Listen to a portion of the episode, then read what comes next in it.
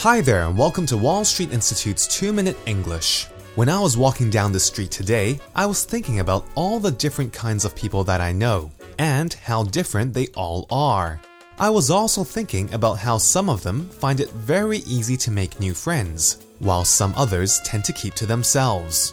Although we all have different personalities, there are some things we can all do to help us get along with people, whether they are friends, family, colleagues, or strangers. Number 1. Smile. This sounds so simple, but it really makes a difference. Even if you don't like to smile, practice smiling in front of a mirror. When you smile, people will feel comfortable around you. Number 2. Take initiative.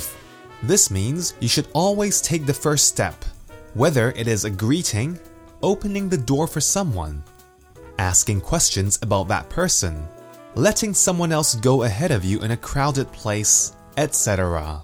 Number 3. Listen. When talking to someone, always listen before you speak.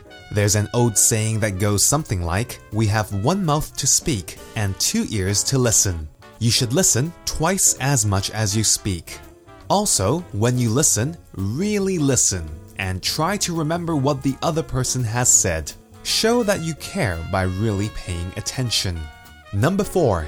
Asking questions. Sometimes when we meet new people, it can be awkward because of dead air or quietness. Similar to taking initiative, asking questions is a great way to get to know people, a great way to break the ice, and a great way to show someone you are interested in them. These questions don't have to be long or difficult. We'll talk more about these questions in next week's 2 Minute English. That's all for this week's 2 Minute English. Bye bye.